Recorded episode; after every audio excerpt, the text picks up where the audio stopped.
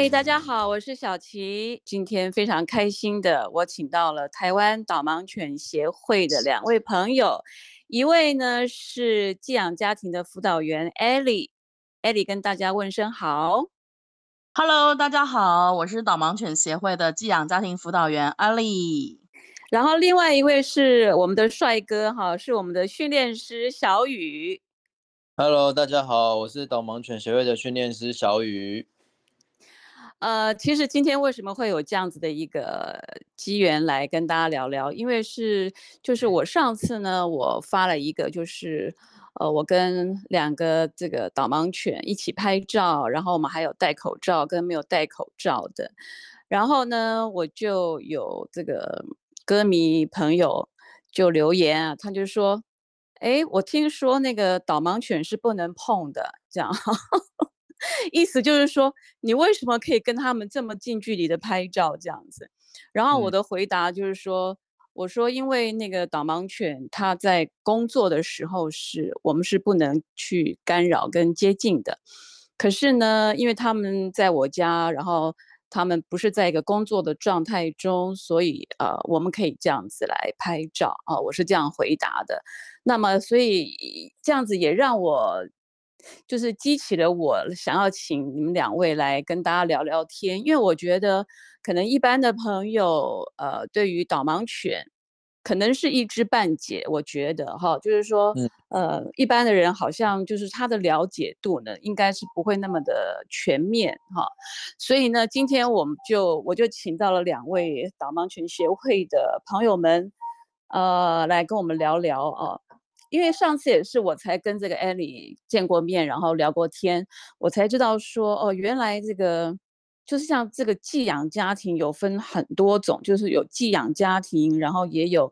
呃什么短期的寄宿家庭，然后也有收养家庭啊，其实都不一样。那因为我之前我都不太了解这些哈，那刚好我们今天的艾莉呢，就是。寄养家庭的一个辅导员，那艾莉，你要不要跟我们讲一下你工作的内容是什么呢？OK，好的，呃，基本上我在协会担任寄养家庭辅导员已经快十一个年头了，默默的进入了快十一个年头，好恐怖，对，真不简 单，真不简单，真的，嗯。对，那基本上我的工作主要都是就是开发新的，因为会有民众来填写申请单，担任这个幼犬小狗哈，两个月大幼犬的寄养家庭，或者是短期的寄宿家庭，或者是呃那个就是退役犬，年轻的退役犬，或者是退休的已经当过导盲犬的老犬的收养家庭。哎，那我想请问一下，你刚刚讲说年轻的退役犬为什么会有？年轻的退役犬呢？年轻的退役犬的来源主要就是，比如说，它如果在一岁两个月的体检，我们每一只幼犬在一岁两个月的时候会有个体检。那这个体检包括它，因为它未来要担任导盲犬，所以其实眼睛很重要，对吧？哦，所以基本上我们会有一个专科的动物医院来做眼睛的检查。然后眼睛其实他们的眼睛不像我们人类说哦，就是视力一点零啊、零点八这种视力的概念，而是就是要透过仪器哦，或者是一些呃，就是呃药水来检测眼睛的结构是否完整。哦，它的整个这个视网膜等等前后的结构是否完整？那如果说有一点点瑕疵，包括就是当幼犬在呃狗那个妈狗妈妈的肚子里胚胎形成这个过程中，一直到变成小幼犬出生了，那这个过程中如果它有一些呃因为胚胎的呃那个形成没有把那个整个整个那个孕孕育的过程中完完整的话，嗯，那有可能留下一些，比如说嗯，会有一些痕迹。嗯，好，所以曾经有过，就是眼睛有有一些很呃眼睛结构上有一点点，比如说零点二公分的痕迹，没有胚胎化完成的情况之下，这就是所谓的体检没有过的毛孩。对，所以导盲犬的眼睛非常重要，很重要。那包括还有他们的，因为他们是大型犬，所以他们的。髋关节非常的重要，所以其实每一只导盲犬从小到大的身材的维持，身材很厉害，他们的身材维持必须要标准，不能够过胖过重。所以在体检的时候，就是眼睛啦、髋关节啦、血检啦这些，我们会做一个很完整的检查。那如果没有才通过导盲犬的高嗯标，就会可能就就是厨艺这样子，嗯，对，所以他们就会变成年轻的这个退役犬犬。或者是哦说这样我了解成功，对，如果训练没有成功的话，也有可能就是这方面的退役犬。对，那如果说像您刚刚讲的那个比较年老的退役犬，也就是说他呢可嗯能服务了很多年，然后他的年纪嗯大了，对不对？对，这个是真正担任过导盲犬的工作，然后大概呃服务视障者朋友八到十岁左右。那八到十岁哦其实就是人类的年龄，退休的年龄了，大概五十嗯几、六嗯十多岁。所以其是实也是是必须得要评估他们的健康状况、体力状况，然后来评估让他们退休。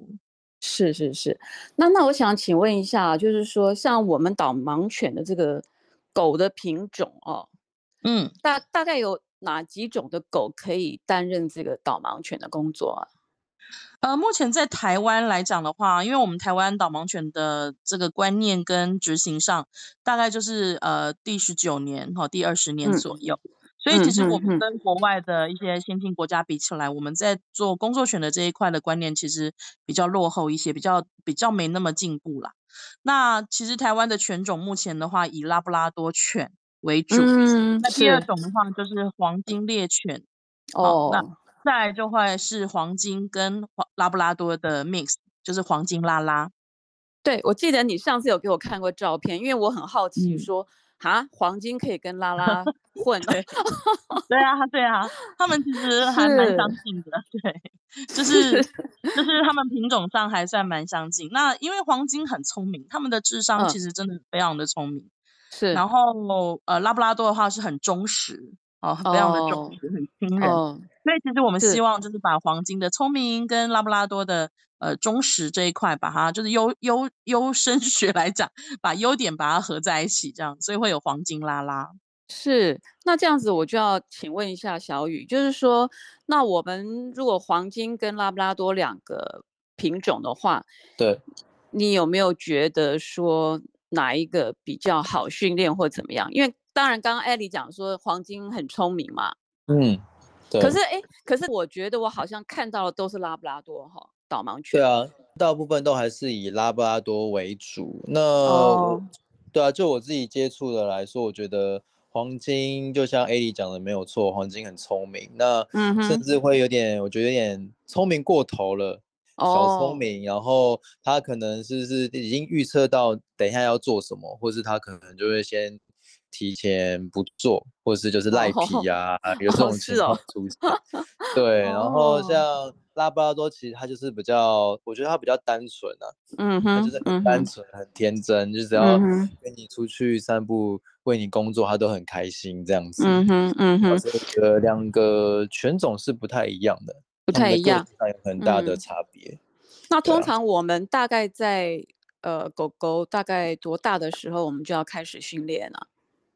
呃，其实导盲犬的训练，我们是从小大概两个月大就开始。哦，那对，可是大家可能会有一些错误的想法，说哇，两个月大就要开始训练，好可怜哦。其实，嗯嗯嗯那两个嗯月大的话是在寄养家庭，就是 A 里那一块，他会负责寄养嗯家庭，就是带他们做一些基本的上厕所的训练啊，然后再就是最重要的就是狗狗的社会化。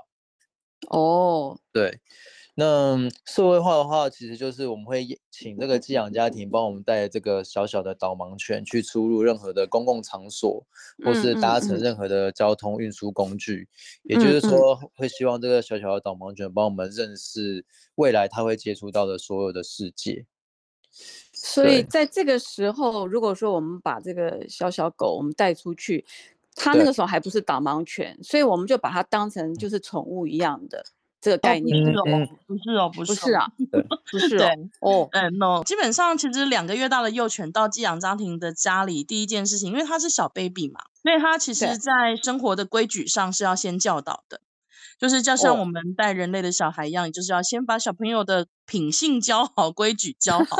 对，所以，然后嗯这个是由嗯，寄养家庭的人来教吗？呃，对，我的工作其实就是除了就是开发之外，我也是在培训我们的寄养家庭。哦，就是在比如说小，幼犬，它们一定会有可能会有吠叫，哦，会有啃啃咬，因为它们在哦，换牙对前，对对，就是换牙期会有那个啃咬期嘛，对不对？对对，会想破坏家具之类的，哦，或者是说随地大小便，对不对？因为在职。场口已经还不听懂，还听不懂所有的生活规矩的时候，一定会有比较是小 baby 的行为。那我就会指导家长，有有一些训练的方法，要怎么样让这些小朋小小毛孩先学会所谓的呃认环境、认户外的环境，听指令上厕所。然后再来就是对，那减少在室内的大小便的问题。那另外一个部分就是，哎，生活规矩啊，比如说它乱咬东西啦，或者是会有吠叫，没有耐心的吠叫。吠叫，因为小狗吠叫，可能有些人会觉得，哦，那没什么，这是可能它情绪嘛，对不对？嗯嗯。但是你要想，它是小幼犬，小拉拉，但是它会有长长大的时候啊。如果它从小就习惯吠叫，那到长大的时候，假设是黑色的拉布拉多好。嗯嗯，黑色的拉布拉多它变成大型犬的时候，它长大了，那它吠叫那个声音是很雄伟的，那那个其实会让一些人看到黑色就吓到，说哦，这个怎么会这么这样子这么凶？哦，它是不是会咬人？哦，啊，怎么黑色怎么导盲犬会咬人吗？哦，会有这样的疑虑在，会从吠叫衍生出咬是不是会咬人的疑虑在？对，所以其实我们都会训练狗狗，就是从小到大是不能够乱吠叫的，对。那这些就是生活的规矩。那包括呃，刚刚小雨训练师有提到说，哎，我们等到上完厕所这件事情学会了，我们就会怎么样？到所有的就是家长寄养家庭他的生活圈里面，他可能会去买菜啦，他可能会去接送小孩啦，他可能会去参加孩子们的活动啦，或者是带着孩子去参加音乐会啊，吼，或者是歌厅。听小七姐的演唱会啦，哈，对，或者是说出入很多的公共场域，甚至搭乘所有的公共交通工具，这些的训练其实就是在寄养家庭的生活圈里。那我们就会指导家长，当您在这些公共场域的时候，应该要怎么样去注意幼犬？第一个安全，嗯嗯嗯嗯，第二个他的就是行为。哦，他不能够在一个餐厅里面就是在边吠叫，这样很奇怪吧？对不对？嗯哼，或者是说，哎，他他陪他去看新呃小七姐的演唱会好了，嗯，大家都会鼓掌啊，然后那个声音很大声啦，人很多啦，对，那这些对幼犬来讲，其实都是一种很棒的社会化环境，因为他未来他服务的视障者对象，不见得是不不不见得是宅在家的，他可能也是会外外出的。对，所以其实这些人类的生活环境里面，其实就是让小幼犬寄通过呃，透过寄养家庭的一呃生活中，嗯哼，来帮助幼犬去很熟悉、很快的熟悉人类的环境。那当然，我们也会在这个过程当中去呃跟家长常常去访视的时候，去跟家长沟通跟了了解说，哎，妈妈，你们这个礼拜带他去哪里？然后有没有发现他害怕什么，还是他不害怕？对，那通过这样的沟通，然后了解，我们可以去看看犬只，就是看看小狗它们的状况，哦，他们喜欢的环境，不喜欢的地方，还是他们，比如说我最近带一只幼犬，经过一个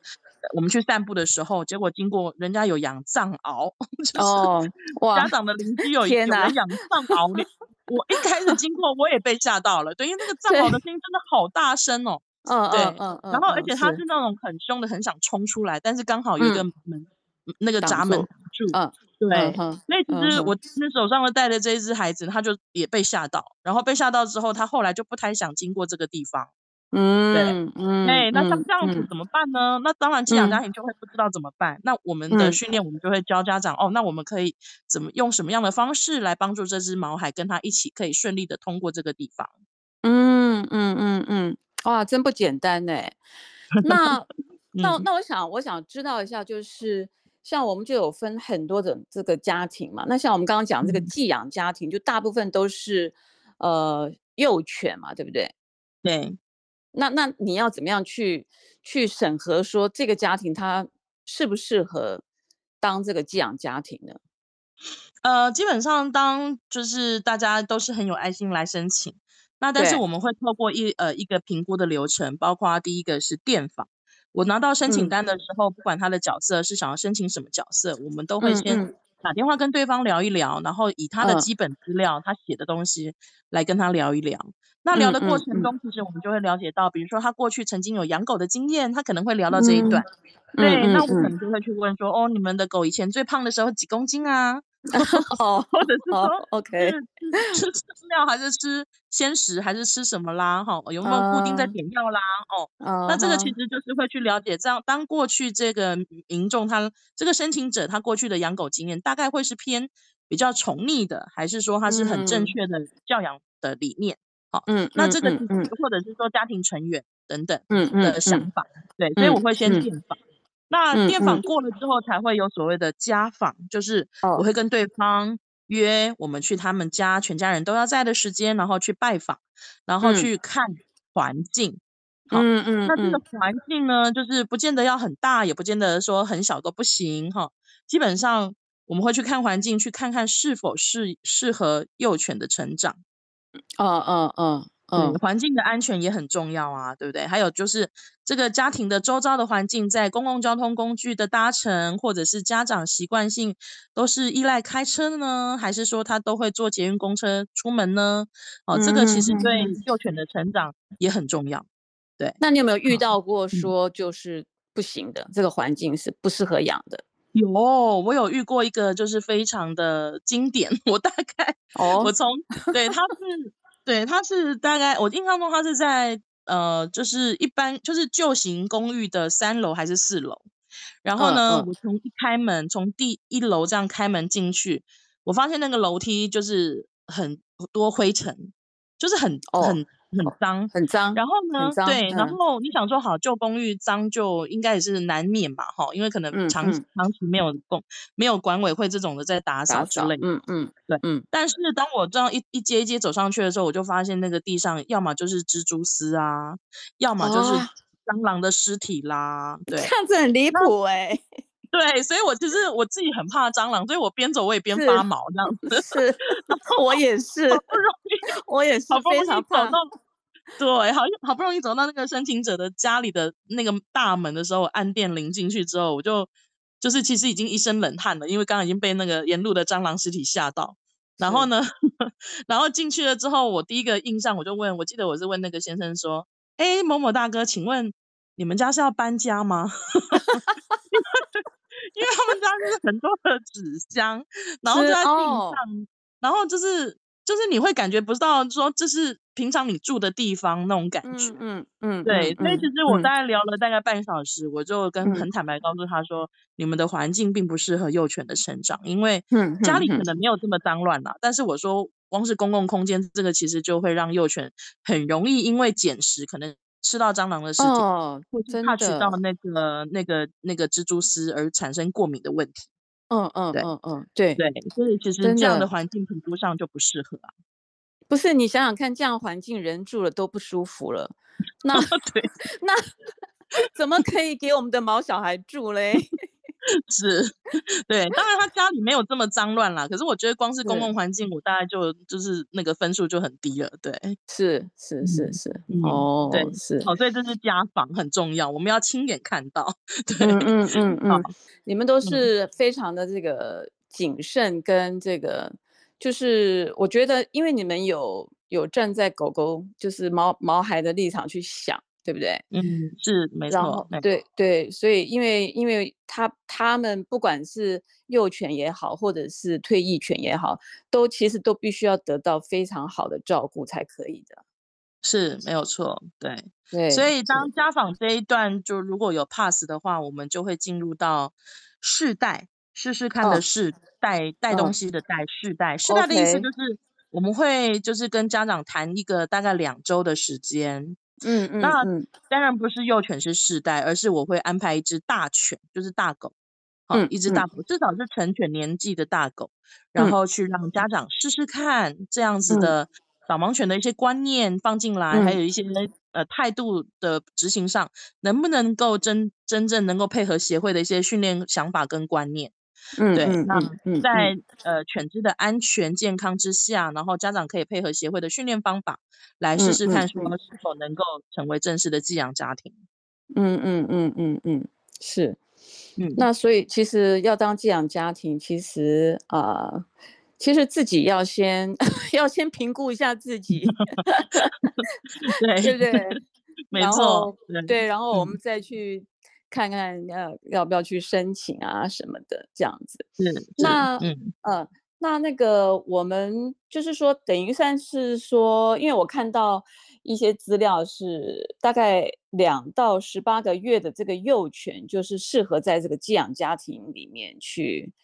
去寄养，对不对？对，嗯，对嘛，哈，大概会到一岁多左右啦，对。一岁多，一岁那多之后会进入到第二阶段训练师接手的训练时期。嗯，哦，所以呃，寄养家庭结束之后，然后是回到协会吗？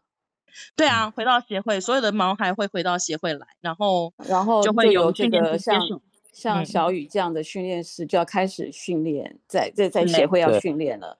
没错，对，所以寄养家庭的功能就是意义就是把那个小朋友的基础先奠定好。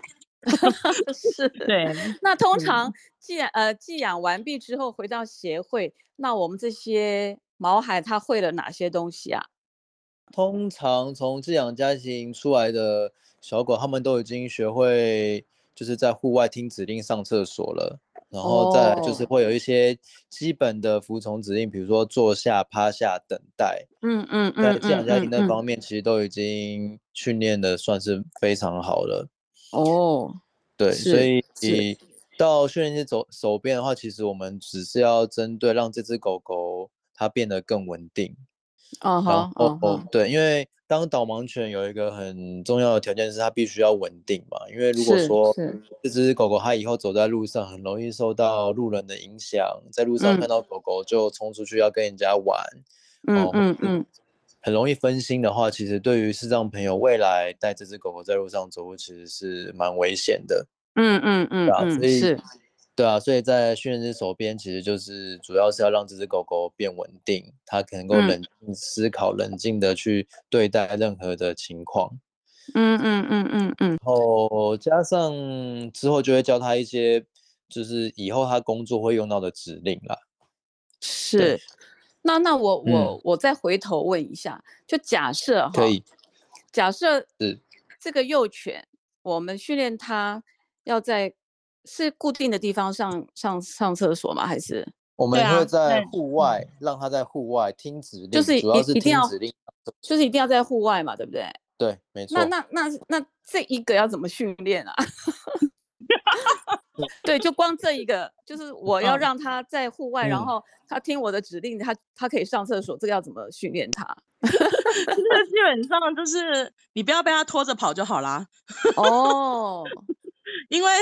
因为其实狗狗哦，它们其实对外界的探索是很强烈的，所以当您您在，其实我们很常会看到一个，就是大家可能养呃宠物饲主的一个遛狗的画面，嗯，比如说都会是狗狗拉着主人这边尿尿那边尿尿，然后 这个电线杆再做个记号，对对。对。但是因为以导盲犬训练来讲，如果说视障者带着一只大型犬，然后是这样子的上厕所的方法，其实视障者很容易就是被拉倒。或者是会被障碍物给绊倒，对，真的，对对，而且。因为这是大型犬嘛，并不是小型犬，哈，所以那个力量其实蛮大的。那基本上我们是从小训练幼犬，就是在一个定点，这个定点是家长选的，不会是狗选。嗯嗯嗯，比如说我们到户外，我们可以选一个就是有一些味道，但是又不要太脏的地方，然后让这个这个毛小孩在那个位置。那其实就是牵绳，因为我们外出一定是上牵绳，好，这是绝对，这才安全。所以其实利用牵绳的长度，好，然后那个直径的方方式，让幼犬在这个范围里面，好，然后能够嗅闻啦，能够去感觉想上厕所的 feel 啦。然后当你一直讲指令，然后但是你不要被它。拉出去超过很大的范围，嗯，对，嗯嗯，那基本上狗狗只要上上出来了，我们就会很快的去抚摸它，鼓励它，口头称赞，那让狗狗连接到就是坐在外面这个地点上厕所，然后会被鼓励到的好连接，对，所以其实这样的训练来讲，它慢慢的长大，它就会知道说，其实它上厕所大概就是会在呃主人选的位置，好，然后它可以。我们也会训练狗狗要专心上厕所，对，所以不要被其他的声音啊、路人啊，然后经过的呃小朋友啦等等，或是呃公园有人在玩球啊什么这些被影响。当然这个是是需要时间的，因为每一个小训练到大训练，其实对寄养家庭来讲也好，或者对训练师来讲，其实都是需要花时间的。所以这也是为什么寄养家庭每一个训练人员都很重要，因为我们必须得确保这个训练的过程是很很正确的方式。是，因为其实像我们呃在一些视频或者资讯上面，我们看到就是说，当然不是不是狗狗啦，就是说有有很多的动物，就例如说训练它，然后它做对了一个指令，就喂它吃一个东西。那像你刚刚讲，就是说假设它哎。在这个范围之内，它就在那边上厕所，然后他有接收到我们的指令，然后他就乖乖的这样子上完之后，你刚刚说要奖励他嘛？没错。那可是我觉得是导盲犬应该不要随便乱吃东西，还是说可以喂他一点东西，还是说用口头上的赞美他？OK，其实鼓励有很多种方式啊，因为鼓励其实不只是你的口头，因为狗狗是听音调的，所以我们都会在我们会指导家长说，其实我们不要只看他错的地方或犯错的事情，而是当他稳定也好，他不犯错的时候，都要大量的鼓励他。那这个大量的鼓励他，我们希望正向嘛，教育出来的幼犬是正向的，嗯，所以其实当他做对的时候，除了口头的鼓励，那狗狗听音调，你把您的声音就是愉悦的、二声上扬的，然后开心的表情，其实狗都狗狗都感受得到。那除除了口头鼓励之外，还有抚摸，因为你看小狗，我们有时候去逗小逗弄小狗，它们都会被我们摸着摸着，比如说它们的。腮那个脸颊啦，或者是肚子啦，摸一摸，他们是不是就反肚了，对不对？哦，所以 对，所以其实抚摸对对狗狗来讲，其实是很喜欢的一件事情。对，那基本上它做对了，我们就会用手，也可以用手去抚摸它。哦，嗯，那这也是一种鼓励的方式，很亲密的方式。那另外一种就是您刚刚提到的，就是比如说所谓的给 treat。好，可是因为导盲犬训练，他们并没有吃太多其他额外的东西，所以我们所谓的 treat 其实就是所谓的饲料。我们会用饲料，因为拉布拉多犬其实真的超级贪吃的，所以，因为你刚刚说要保持身材嘛，所以我想说应该不要乱喂哦。没有错啊，但是我们就是吃饲，我们因为我们呃就是都是用饲料来管理他们的的的那个餐食哈，所以基本上就是用饲料来当鼓励。我们其实就是训练人员身上都有 tree bag 啊，然后或者是说会请寄养家庭带一些饲料在身上。那当幼犬做对的时候，就是一定要马上鼓励它。对，是是是，好。我觉得今天呢就非常开心哦，就跟二位聊天。那我希望我们还有这个机会能够跟呃艾莉还有小雨，我们再继续聊聊，就是好多好多其他的。我我其实也有好多好多的这个问题想要问。那我们就下次见喽，拜拜，拜拜，拜拜。